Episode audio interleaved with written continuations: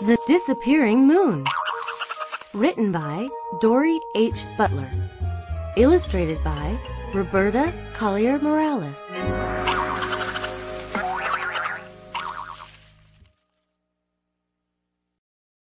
The Scared Squirrel. Squirrel was scared. He could not eat. He could not sleep.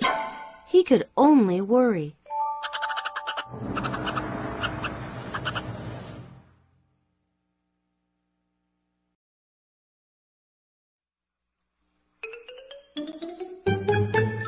What is the matter, Squirrel? asked Raccoon. Why are you so worried? Haven't you noticed? asked Squirrel. The moon is disappearing. We need to get all the food we can now, before it is too late.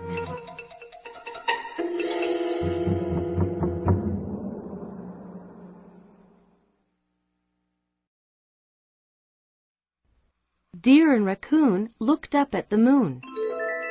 The moon is not disappearing, said Raccoon. Yes, it is, said Squirrel. It is smaller than it was last night. Just wait. Tomorrow it will be even smaller.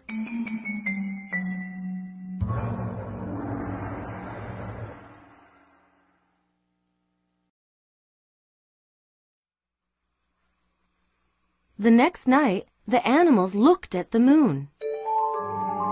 Is the moon really getting smaller? asked Deer.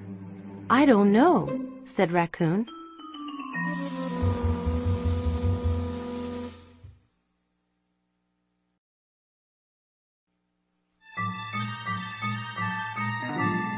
But there was no question a few nights later. The moon really was smaller. Squirrel is right, said Raccoon. The moon is disappearing.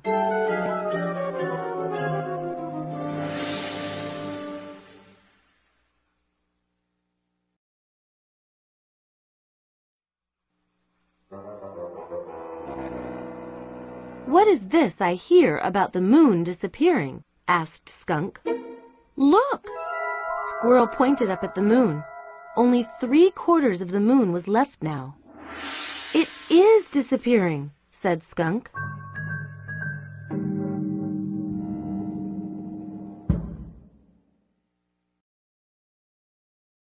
The Wise Old Owl A few nights passed, and only half of the moon was left.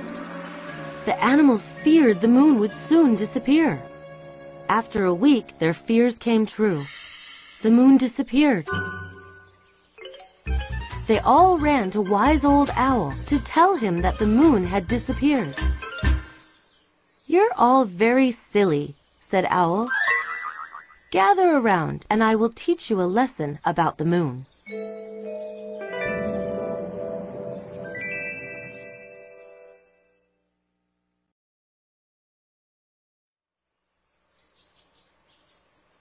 There are two things you need to know about the moon, said Owl.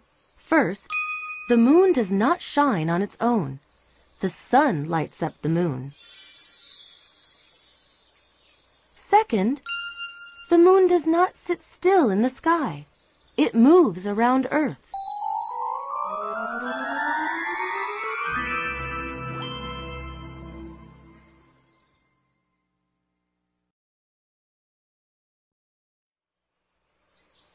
Oh, yes, said Owl.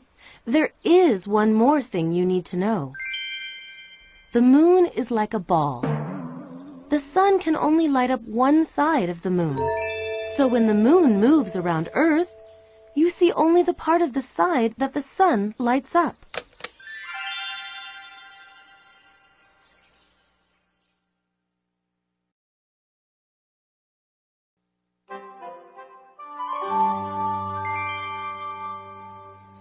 Owl went on to say that sometimes you only see half of the lighted side. This is called a half moon, he said.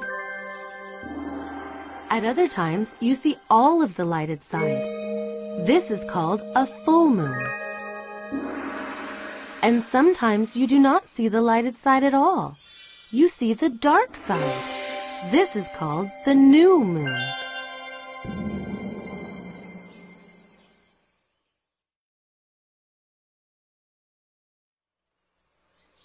But don't worry, the moon did not disappear, said Owl. Soon after a new moon, you will see a small part of the lighted side come back. The other animals began to feel better after listening to Owl talk.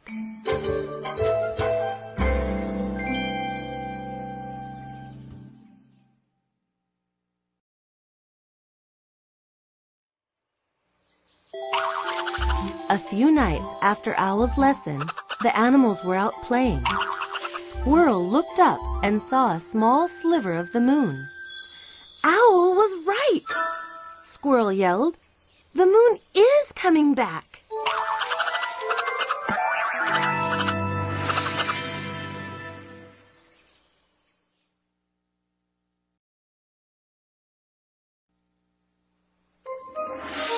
The moon grew bigger each night.